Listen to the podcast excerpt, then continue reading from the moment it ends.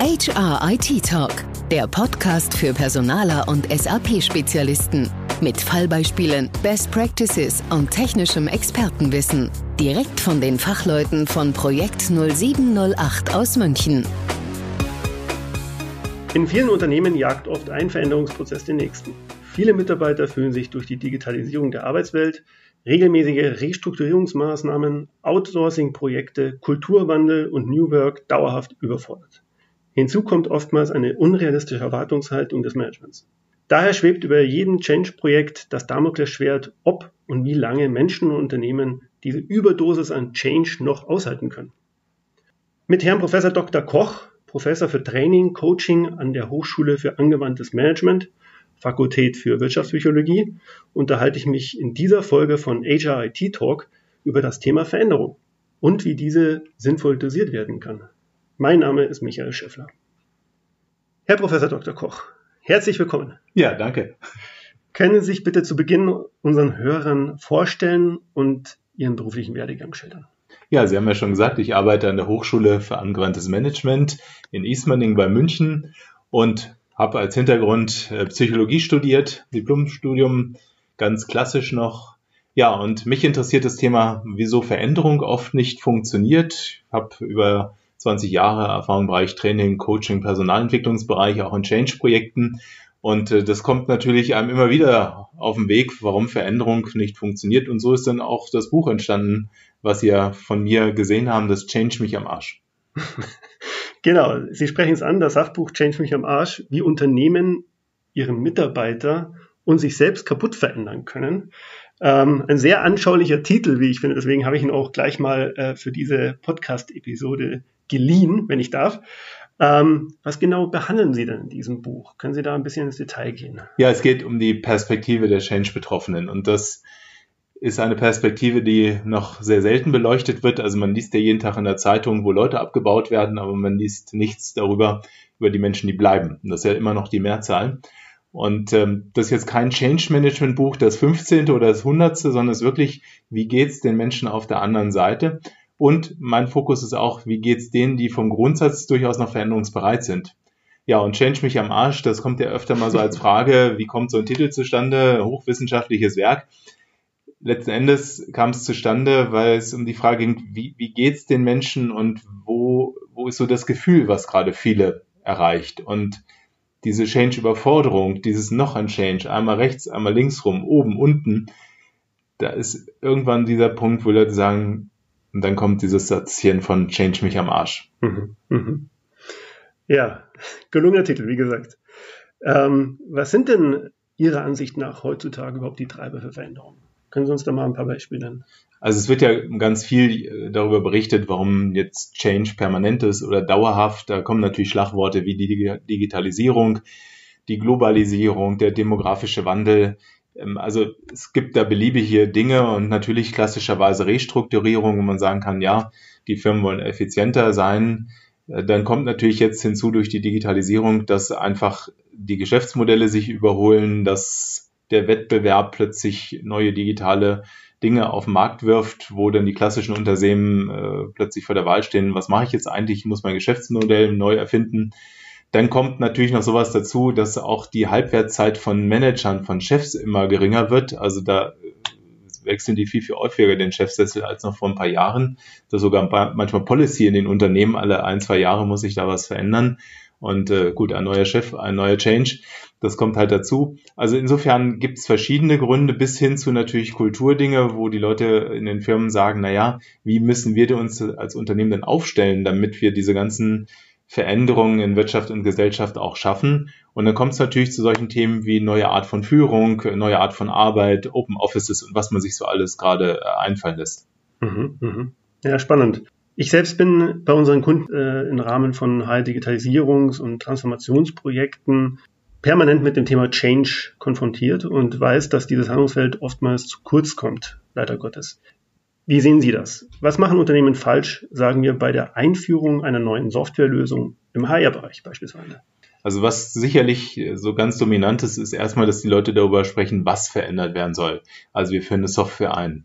Wir führen vielleicht äh, Skype for Business ein. Wir führen jetzt ein zum Beispiel eine Kultur, wo die Führungshierarchien abgebaut werden. So, da mhm. geht es um das Was. Und jetzt ist aber auch noch ein Gehirn dabei äh, bei uns Menschen, wo es darum geht, wie funktioniert das Gehirn bei Veränderung? Wie funktioniert das sowohl hirntechnisch als auch psychologisch? Und dieses Wie, wie muss es eigentlich sein, dass Veränderung stattfindet? Wie muss es sein, dass Veränderung wirksam ist? Wie muss es sein, dass Veränderung auch noch gesund und machbar ist? Und mir die Leute nicht ausbrennen vor lauter Veränderungskarussell, da wird in der Regel zu wenig drauf geguckt. Sie sprechen es an Veränderungen. Was ist eigentlich der Grund dafür, dass sich Menschen so schwer tun mit Veränderungen? Nun, wenn man sich jetzt Silvestervorsätze nimmt, dann haben wir das alle, wahrscheinlich alle in der eigenen Erfahrung, wahrscheinlich jetzt ja. so ein paar Wunden aufgerissen. Paul, haben Sie auch welche gemacht? Definitiv und nicht alle eingehalten. Ah, ja. ja, da könnten Sie jetzt auch sagen, warum denn nicht? Ne? Wahrscheinlich ging es Ihnen so wie vielen, dass die sagen, Mensch, ja, die Motivation war fast noch da zum Silvester, aber und das ist ja das, was die Psychologie auch weiß. Neben der Motivation, nämlich überhaupt anzufangen und überhaupt Grund zu haben, sich zu verändern, braucht es natürlich auch die Volition. Also das, dranbleiben, die äh, Kraft, sich selbst so zu steuern, dass man wirklich eine Veränderung bis zum Schluss aushält. Und da wird die Luft dann dünner. Mhm. Mhm. Und welche Risiken sehen Sie bei Veränderungen? Nun, die, die Grund, das Grundrisiko ist natürlich, dass Leute erstmal überhaupt sich in Bewegung setzen, wenn sie einen Sinn erkennen, warum sie sich verändern sollen. Diese, dieses Warum soll ich mich verändern hat natürlich einen ganz wesentlichen Wert da läuft ja auch schon einiges schief, dass irgendwas eingeführt wird, wo Leute sagen, warum brauchen wir das jetzt? Wir sind erfolgreich, ich sehe den Sinn nicht ein und dann ist da schon der erste Haken. So, wenn, wenn der Sinn erkannt wird, dann ist immer noch die Frage, was ist jetzt der beste Weg, um die Veränderung zu gestalten? Auch da kann man natürlich verschiedene Pfade bestreiten und sich lange streiten. Das sehen wir ja auch in Wirtschaft und Gesellschaft. Äh, populäres Beispiel, was gerade natürlich in Klima und in England passiert, wie lange man sich über Veränderungswege streiten kann. So, und selbst dann, wenn ich mich geeinigt habe, dann muss ich im Grunde genommen losgehen und diesen Weg doch lang und intensiv durchhalten, wenn es gerade darum geht, so bewährte Muster, bewährte Routinen, bewährtes Denken zu verändern. Und nur ein Beispiel, wenn ich jetzt in der gestrigen Welt in einer Hierarchie war, wo der Chef immer gesagt hat, wo es lang geht und ich als Mitarbeiter gelernt hat, der Chef hat immer recht. Und meine Meinung ist gar nicht so gefragt, und jetzt kommt der Cut und äh, es kommt ein Führen, wo ich als Mitarbeiter gefragt bin, wo ich meine Meinung ausdrücke, wo der Chef auf Augenhöhe ist. Äh, dann haben die beiden Gehirne ganz viel zu tun. Der eine muss lernen, dass er plötzlich Ideen produziert, der andere muss lernen, dass er zuhört. Mhm. Das heißt, wenn Menschen, also Mitarbeiter im Unternehmen nicht ordentlich abgeholt werden, dann reagieren sie mit Stress, mit Demotivation, mit verringerndem Engagement. Das, ist so grundsätzlich so. Und wenn man ja. sich jetzt vorstellt, Change Tempo wächst, über die Jahre passiert eigentlich immer irgendwo im Unternehmen ein Change. Mhm. Und den einen habe ich noch gar nicht verdaut, da kommt schon der nächste.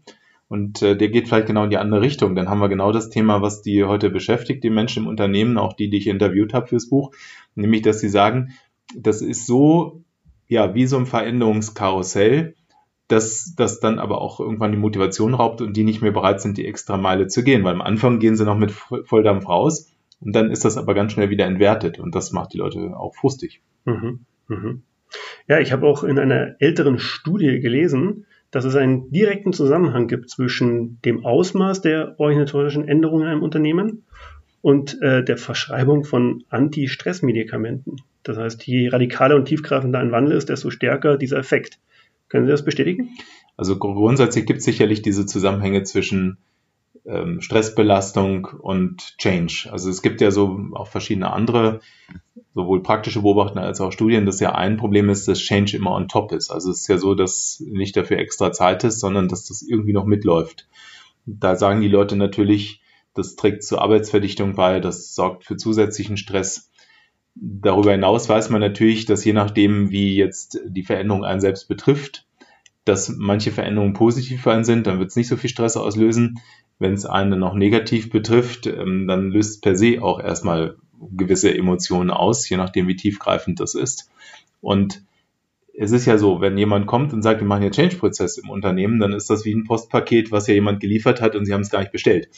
Also das heißt, ich muss mich überhaupt erstmal mit dieser Situation arrangieren und diesen, diesen Kontrollverlust letztendlich ja auch überstehen und äh, weiß gar nicht, wo die Reise hingeht. Also ich habe das jetzt bei einer Bank erlebt, da hat der Vorstand bei denen entschieden, die gute alte Bank, die ja sehr autoritär geführt ist, wird jetzt überführt in eine Netzwerkorganisation. Chefs werden abgeschafft. Da können Sie sich vorstellen, was da los ist. Mhm. Also ein agiles Führungsmodell. Mhm. Das weckt viele Ängste und ähm, Fragezeichen so. Und je tiefgreifender so eine Veränderung, umso mehr, wie Sie sagen, löst das Unsicherheit aus, mhm. Ängste, Bedrohungsszenarien. Und es gibt natürlich die Menschen, die unterschiedlich sind. Die einen kommen damit besser klar, die anderen weniger gut mit dieser Unsicherheit. Aber schlussendlich müssen sich alle damit auseinandersetzen. Und es geht nicht mit dem Knopfdruck. Mhm. Ja, vielen Dank. Ähm, ich würde gerne von dem Buch weggehen hin zu einem Artikel, den ich von Ihnen gelesen habe, den ich sehr spannend fand. Ich habe äh, in diesem Artikel nämlich das erste Mal vom sogenannten False Hope Syndrom gelesen. Das haben Sie anhand von einem Beispiel erläutert. Können Sie das hier ein wenig beschreiben und auch, äh, sage ich mal, Rückschlüsse ziehen für Change-Prozesse in Unternehmen? Mhm. Also dieses False Hope Syndrom steht für diese psychologische Beobachtung, dass man sagen kann, es gibt falsche Erwartungen darüber, wie Veränderung funktioniert. Und das erleben wir im Privaten, wenn wir wieder mal vielleicht zu Silvester auch das Beispiel wieder mal das Gefühl haben, wir müssten mal wieder was abnehmen, die Hosen passen nicht oder die Röcke oder sonst was. Dann gibt's ja Leute, die sagen, ah, ich muss mal vielleicht wieder eine Diät machen, vielleicht sind sie sogar geneigt, sich ein entsprechendes Mittel zu besorgen und dann steht da vielleicht noch drauf, sieben Tage, sieben Kilo. Und dann passiert Volz-Hope-Syndrom in Reihenform, nämlich wir erwarten, es geht einfach. Ich nehme, nehme dieses Mittelchen, es geht schnell, sieben Tage, sieben Kilo und ich habe auch noch die Erwartung, dass das tolle, dicke Effekte gibt. Also ich habe so, so Wahnsinnsvorstellungen, was die Veränderung an positiven Ergebnissen bringt. So, und diese Kombination lässt uns natürlich auf der einen Seite überhaupt loslaufen. Auf der anderen Seite können wir eigentlich nur frustriert sein. Mhm. Und äh, genau dieselben Dinge machen Firmen auch, die dann natürlich mit großen Hoffnungen einführen, Open Office Büros, riesengroße Open Space Landschaften, die vielleicht anfangen, Führung auf Augenhöhe zu machen oder, oder, oder und hoffen, das geht dann schnell und einfach und es ist in einem halben Jahr rum und dann kommen Personaler und kriegen von ihrem Vorstand die Botschaft, wie sie sind und nicht fertig. Also dann kommen genau diese False-Hope-Effekte und das finde ich insofern sehr krass, weil man würde ja auch ein Gesetz der Schwerkraft nicht in Frage stellen, aber das Gesetz der Psychologie schon. Guter Vergleich. Sie forschen auch auf dem Gebiet der Transferstärke, habe ich gelesen, und untersuchen damit, warum die Umsetzung von Lern- und Veränderungsimpulsen so oft scheitert. Sie haben dazu ein Transferstärke-Modell entwickelt, äh, in dem, ich glaube, 18 empirisch fundierte Konzepte zur Selbstveränderung und äh, zum Lerntransfer einfließen. Können Sie unseren Hörern dieses Modell etwas erläutern, bitte? Ja, das klingt natürlich jetzt nach einer Menge Zahl, aber das Modell ist im Grunde entstanden, wie wenn Sie Wein entwickeln oder ein Grappa. Also ist jetzt nicht im Suff entstanden das Ganze, aber faktisch ist so, man hat ja ganz viele Trauben und äh, destilliert das durch und dann hat man hinterher diese entsprechende Flüssigkeit. Und die Psychologen destillieren mit statistischen Methoden, mit Zusammenhangsberechnungen und in ähnlicher Form war das bei mir auch, dass ich am Anfang mir die Frage gestellt habe, was macht denn eben, wie Sie beschrieben haben, umsetzungsstarke Leute so umsetzungsstark, wenn es um Lernen und Veränderung geht? Und natürlich weiß man schon sehr genau, dass es auch mit Psychologie und Motivation zu tun hat. Ähm, was man aber weniger im Blick hat heute und zu diesem damaligen Zeitpunkt, wo ich damit begonnen habe, welche Selbststeuerungsfertigkeiten man braucht, welche Haltungen hilfreich sind. Und das ist mein Fokus von diesem Transferstärke-Modell. Welche sind die Selbststeuerungsfertigkeiten und Einstellungen, die eine Person braucht, damit sie besser das schafft? Und über diese entsprechenden äh, statistischen Verfahren aufgrund von empirischen Daten ist dann dieses Modell entstanden, und das ist relativ schlicht in der Aussage, nämlich sind vier Faktoren, die die Person betreffen. Und diese vier Faktoren betreffen einmal die Offenheit für Lernen, Veränderungsimpulse. Gerade oft ist ja der Ort des Geschehens irgendeine Art von Fortbildung, wo man diese Dinge hört und lernt. Dann das zweite, da geht es um Selbstverantwortung für den Umsetzungserfolg. Also wie gehe ich in die Initiative? Äh, wie gut kann ich mir selbst was beibringen, wie aktiv gehe ich los, um was zu üben, hole ich mir Hilfe, mache ich mir einen klaren Plan, wie ich die Umsetzung schaffe. Also da ist sehr viel Aktivität drin und Steuerung, damit ich in die Füße komme. Und dann gibt es den äh, dritten Faktor, der nennt sich Rückfallmanagement im Arbeitsalltag.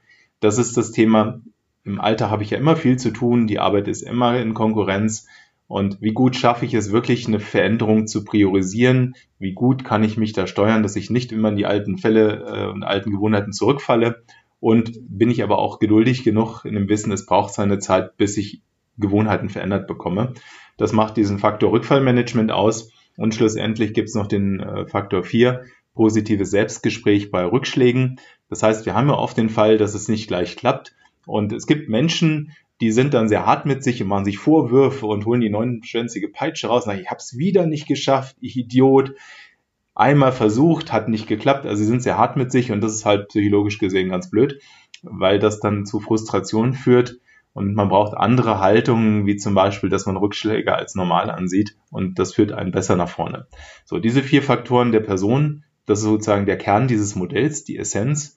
Und ähm, nachdem mir klar war, dass natürlich auch die Situation auf die Person einspielt, habe ich in das Modell auch drei Faktoren übernommen, die man schon sehr gut aus der Lerntransferforschung kennt, nämlich den Einflussfaktor Chef, wie der unterstützend oder auch hemmen kann, das Umfeld von Kollegen und Menschen drumherum und auch die Zeitkapazität, die ich habe.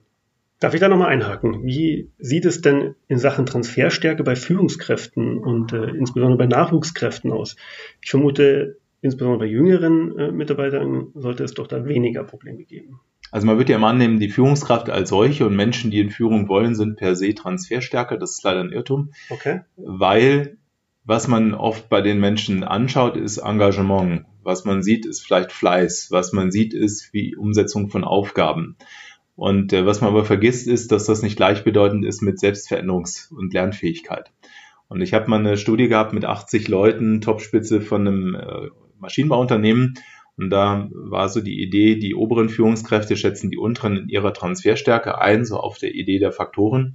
Und da kam raus, dass diese vorgesetzten Führungskräfte bei ihren untergeordneten Führungskräften immer gedacht haben, boah, die sind super, das sind Transferhelden, da waren die aber gar nicht aus der Selbstkundgabe eines Testes. Das heißt, es gab einen signifikanten Unterschied im Sinne einer Fehleinschätzung. So, und es lässt sich auch ganz gut erklären, weil bei all diesen Dingen, die da in dem Modell drinstecken, kann man sagen, die wenigsten Leute lernen in Schule und Elternhaus, wie muss ich mich steuern, erfolgreich steuern, damit Veränderung funktioniert und Lerntransfer. Und deswegen bringt es auch im Normalfall keiner per se mit. Mhm. Und welche Rückschlüsse sollten dann Führungskräfte konkret aus diesem Transferstärkenmodell von Ihnen ziehen? Also der erste Gedanke ist überhaupt, sich klar zu werden, nicht nur mit dem Mitarbeiter oder mit Menschen im Unternehmen über das Was zu sprechen. Mhm. Also zum Beispiel sagen, äh, lerne Feedback-Regeln, lobe deinen Mitarbeiter, Kommunikationsmodelle umsetzen, was auch immer. Das wäre die Was-Ebene. Sondern zu sagen, okay, wie ist denn der eigentlich aufgestellt? Ist das jetzt ein Top-Lerner oder ein Top-Selbstveränderer oder jemand, der sehr gut in diesem Lerntransfer ist? So, und dann müsste ich im Grunde die Brille jetzt des Transferstärkemodells aufziehen und sagen, aha, wie ist denn der Mensch eigentlich auf dem Beispiel Rückfallmanagement eingestellt? Wie ist denn der eigentlich mit seiner Zeitwahrnehmung eingestellt? Und wenn ich jetzt feststelle, der kann nicht gut Rückfallmanagement, der hat auch heute keine Zeit, dann habe ich im Grunde eine Achse des Bösen, weil nämlich an der Stelle beide Fächer miteinander ähm, miteinander nicht so zusammenpassen. Und das ist ein Bermuda-Dreieck für eine schlechte Umsetzung, wenn dann noch der Chef äh, auch nicht sich weiter darum kümmert, sondern glaubt, es wird alles gut. Das heißt, den Mensch als Individuum betrachten und auf seine konkreten Stärken und Schwächen eingehen. Ja, man müsste wirklich gucken, und dafür ist das Modell ja auch gedacht oder auch der Test, den es dazu gibt, dass ich sage, okay, ähm, die Leute wissen, ob sie gut oder schlecht sich selbst verändern können, aber was sie nicht wissen, woran es liegt und wo sie anknüpfen können. Und das soll das ganze System ja deutlich machen, dass zum Beispiel sie dann wüssten, okay, ähm, ich bin offen in diesen Impulsen. Ich bin vielleicht auch jemand, der sich ganz gut steuern kann, aber ich gehe zu hart mit mir ins Gericht. Im Sinne mhm. eines positiven Selbstgesprächs bin ich nicht gut aufgestellt. Ich bin vielleicht auch nicht gut im Rückfallmanagement. Und dann wüssten sie, okay, damit ich besser was schaffe, mehr rumkommt bei meinen Veränderungsbemühungen, kann ich an diesen zwei Stellhebeln besonders arbeiten und äh, dann fällt es auch leichter. Wie können denn Führungskräfte sicherstellen, dass sie die change-willigen Mitarbeiter auf ihrem Weg nicht verlieren. Haben Sie da noch irgendwelche Empfehlungen? Ja, also das ist ja so wirklich auch mein Hauptanliegen, dass ich sage, natürlich gibt es Menschen, da kann man tun, das, was man will, die werden sich für Veränderungen nicht so begeistern. So, aber es gibt ja auch eine größere Zahl, wo man sagen kann, die sind grundsätzlich bereit mitzugehen, die lassen sich darauf ein. Es gibt auch welche, die vielleicht sogar Lust haben, ganz vorne wegzulaufen. So, und was muss ich aber beachten, damit ich die nicht verliere? Und das, was ja zu beobachten ist, je mehr Wandel ist, umso mehr führt das natürlich auch eine Überforderung, worüber wir schon gesprochen haben. Also es wird viel denen auf die Schultern gepackt. Und was dann richtig anstrengend wird und wo dann Leute auch irgendwann anfangen, keine Lust mehr zu haben, ist, wenn die Richtungswechsel zu stark variieren. Also vor zwei Jahren habe ich ausgelagert, nach drei Jahren hole ich es wieder zurück. Ähm, gestern haben wir Führung auf Augenhöhe gemacht, morgen machen wir wieder Führung per Hierarchie. So, und das, das macht die Leute irgendwo mit Schugge. Also sagen, ich weiß ja gar nicht, wo es hingeht. Also da, und jedes Mal ist wieder neuer Kraftaufwand. So, und was einfach in der Regel zu wenig passiert, ist erstmal grundsätzlich der Dialog. Also dieses Zeitfenster, wo Menschen miteinander reden, wo Führungskräfte schauen, wie geht's den Leuten. Und da gibt es ein Modell, was ich entwickelt habe, das Modell der Veränderungsbalance, wo es, wo die Botschaft dranhängt, zu schauen, sowohl man selbst als auch mit Blick auf Mitarbeiter und Menschen im Unternehmen, ist das Veränderungstempo, ist die Menge an Veränderungen noch stimmig, kann das noch jemand gut managen und ist auch das, was er verändern soll, passt das noch zu ihm als Person. So, und wenn das beides schlecht zusammenkommt, dann kann das eigentlich nur in die Hose gehen, äh, weil es ist nicht sein Ding und er ist überfordert. Also das äh, tut gar keinem gut. Und äh, diesen Blick zu schärfen, sagen, wie geht's den Menschen um mich herum, diesen Dialog zu fördern, ein Klima zu schaffen, wo Leute auch sagen, wo sie stehen und offen zu schauen, wie man damit umgeht, das kommt für mein äh, Empfinden zu kurz und das höre ich auch immer wieder. Ja, vielen Dank. Ich habe eine Frage noch mitgebracht. Ich denke, die dürfte unsere Hörer sehr stark interessieren. Und zwar ähm, gehe ich mir davon aus, dass die Fach- und Führungskräfte ein starkes Interesse daran haben, zu wissen, wie sich dann das Veränderungstempo besser managen lässt. Haben Sie da konkrete Handlungsempfehlungen? Also wir haben ja die Hörerschaft HR äh, und IT-Spezialisten. Haben Sie für deren Tagesgeschäft und deren Change-Projekte konkrete Tipps und Empfehlungen? Also erstmal in die Richtung IT. Oft passiert es dort, dass man und auch die Kunden und Auftraggeber im Sinne einer IT-Idee denken. Das heißt, ich führe dann zum Beispiel in SAP SuccessFactors ein oder ähnliches, mache mir aber keine Gedanken, was das sozusagen psychologisch an Veränderung für die Leute bedeutet. Das heißt, es wird nicht als Change-Projekt oder als Veränderungsprojekt gesehen, sondern nur eine Einführung einer Technik und den Rest vergisst man bei der Gelegenheit. Also das wäre sozusagen die erste Botschaft, immer auch Psychologie der Veränderung mitdenken und überlegen, mhm. was heißt das, was muss ich da auch mitsteuern. Und wenn es um äh, HR geht, äh, dann hat HR in der Regel die schwierige Situation, dass sie Mittler ist zwischen einer Vorstellung eines Managements, die sagen, wir führen das jetzt mal eben ein oder die vielleicht auch gar nicht so stark in die Psychologie denken, sondern eher sagen, wir machen eine Change-Maßnahme und das ist Thema vom Tisch. Die müssen aber auf der anderen Seite eben sagen, okay, wir müssen auch ein Sparingspartner dafür sein, dass schlussendlich es eine Psychologie der Veränderung gibt. Und unsere Rolle besteht darin, diese Dinge präsent und bewusst zu machen. Und äh, mit dem, was wir jetzt schon hier gerade besprochen haben, ist sicherlich eine zentrale Botschaft, das, was ich so Change-Diät nenne. Nämlich Change-Diät deswegen, weil es wie bei einer richtigen Diät darum geht, sehr realistisch zu schauen, was kann ich schaffen, wie viel kann ich schaffen, also fokussieren und Maß halten. Und das ist der schmale Grat, auf dem sich alles bewegt. Natürlich wollen wir alles verändern und ganz schnell und ganz einfach, aber das ist eben volles Hope-Syndrom. Und wenn wir aber uns an Silvester erinnern und wie schwer wir uns tun mit einem Vorsatz, mit einer Veränderung, dann sind wir genau an dem Punkt, worum es geht, nämlich weniger ist mehr und zu schauen, worauf muss ich den ersten wichtigen Veränderungsschritt legen, damit es überhaupt gut in Gang kommt. Und deswegen fokussieren und maßhalten ist hier äh, eine zentrale Prämisse. Wobei es natürlich heutzutage schwierig ist. Der Wandel ist allgegenwärtig, ähm, die Geschwindigkeit nimmt zu. Das ist ein Spagat. Da will ich auch gar keine falschen Hoffnungen machen, sondern mhm. was es aber braucht, ist immer wieder den Finger quasi auch in die Wunde zu legen und zu sagen, ja, wir würden uns das wünschen, dass es schnell und einfach und mit dicken Effekten geht. Aber faktisch gibt es eben auf der anderen Seite ein Gehirn zwischen unser beider Ohren, äh, nämlich das auf eine bestimmte Art und Weise tickt und äh, eben nicht so schnell Veränderungen hinkriegt, weil es organisch bestimmte Hirnverbindungen gibt, die eben so auch gebahnt sind. So, und dann aber auszutarieren, zu sagen, was geht denn? Wie kriegen wir das hin? Wie nehme ich Leute mit? Das ist genau der Prozess, der eben durchaus konfliktiert ist. Ja, vielen Dank. Über die Veränderungsprozesse und die damit einhergehenden Herausforderungen für Unternehmen und deren Mitarbeiter sprach ich mit Herrn Professor Dr. Koch, Professor für Training und Coaching an der Hochschule für angewandtes Management in Ismaning bei München. Herr Dr. Koch, vielen Dank für das Gespräch. Ich wünsche Ihnen einen schönen Tag. Danke, hat mich gefreut. Hat Ihnen dieser Podcast gefallen? Dann freuen wir uns sehr über 5 Sterne bei iTunes. Feedback zu dieser Folge oder Themenvorschläge für künftige Episoden gerne per Mail an podcast.projekt0708.com.